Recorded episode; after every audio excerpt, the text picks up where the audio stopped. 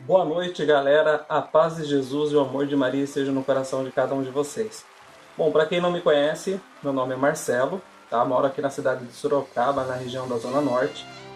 E, como prometido, né, já fiz uma, alguma, um primeiro vídeo, na verdade. Esse daqui seria basicamente o meu segundo vídeo.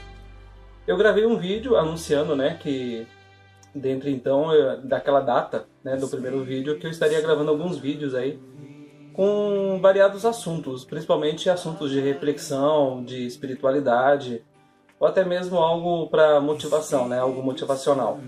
Hoje eu queria refletir uma coisa com vocês e eu queria me dirigir a, a todos aqueles que de alguma forma você tem algum ministério dentro da igreja. Mas deixando uma coisa bem claro, né? Independente do seu credo, da, daquilo que você vive, né? É, eu gostaria de refletir um tema com vocês, porque está baseando, é, eu estou me baseando, na verdade, na literatura de um livro. Para quem não conhece esse livro, né, que eu estou mostrando para vocês aqui, se chama Comprometidos com o Reino.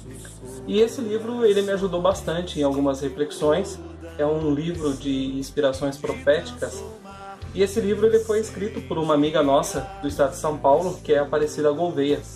Inclusive, ao final do livro, ele tem uma pequena homenagem né, à saudosa Tia Laura. Para quem não conhece Tia Laura, ela foi uma grande pioneira aí no movimento Renovação Carismática Católica. Creio eu que uma das primeiras a exercer o Ministério de Cura e Libertação. Se você procurar no YouTube, você procurar lá, né, Tia Laura RCC, você vai encontrar até mesmo reportagens onde o próprio Fantástico fez com ela, uma mulher muito de Deus, uma senhora, eu tive o contato com a filha da tia Laura. Né? Tive contato com a Delisete, falecida Delisete. Ela que foi uma grande mulher que teve um papel fundamental né? na vida de alguns personagens que nós conhecemos, como, como o Padre Alberto Gambarini, teve é, participação na vida um pouco né, do Padre Marcelo Rossi. E eu tive esse contato com a Delisete. Elisete uma grande mulher de Deus, uma grande mulher de oração, de espiritualidade, de intensa espiritualidade. E quando caiu esse livro nas minhas mãos, Comprometidos com o Reino, eu conversando com a própria autora do livro, Aparecida Gouveia, né, na, na época que eu, esse livro veio parar nas minhas mãos, eu estava fazendo parte né, do Ministério de Intercessão do Estado de São Paulo e conversando com ela, né, ela onde ela estava me explicando o porquê do livro, como que ele surgiu, como que ele nasceu. E aqui tem uma inspiração profética, onde fala assim, né? O próprio Jesus, como se ele estivesse fazendo uma pergunta para nós: Quanto custa o seu ministério?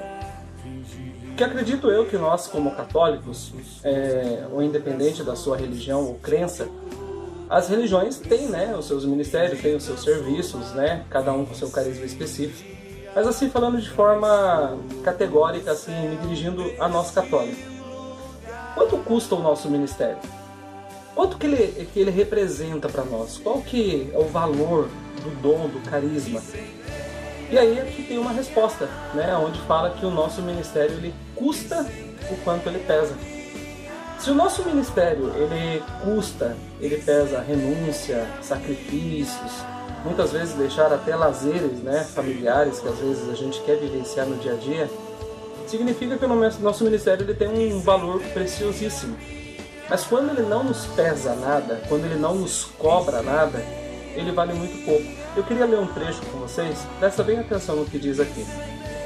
É, aqui, vocês podem perceber, né, quanto custa o vosso ministério. Inclusive, eu marquei de lápis aqui para mim poder refletir esse vídeo com vocês.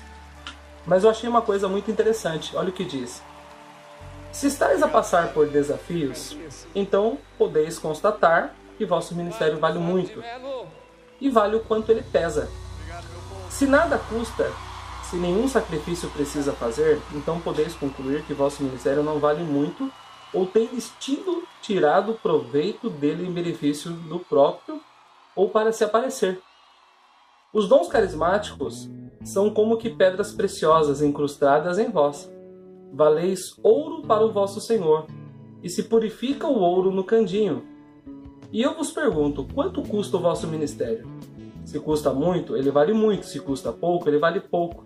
E se nada custa, ele nada vale. Ouvi isto e refleti muito bem.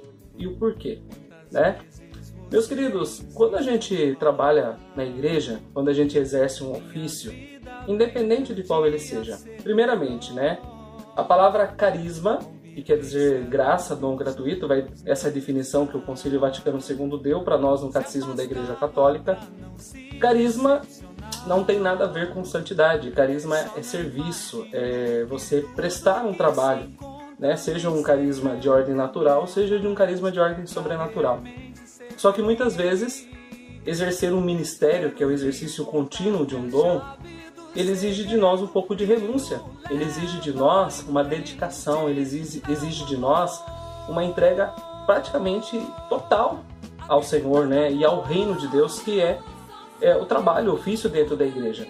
Então eu queria trazer essa reflexão, né, que você se perguntasse para você quanto custa o seu ministério é, seja ministério de música, seja ministério de intercessão, seja ministério de oração por cura e libertação, ele custa o quanto ele pesa. E se ele não te pesa nada, eu convido você a se preocupar um pouco e a parar para analisar e ver o quanto você tem dado para Jesus. Né? Os dons, eles são irrevogáveis, né? os carismas Deus dá a quem Ele quer, é graça de Deus. Só que nós temos que parar e perceber o que nós estamos fazendo com esses carismas.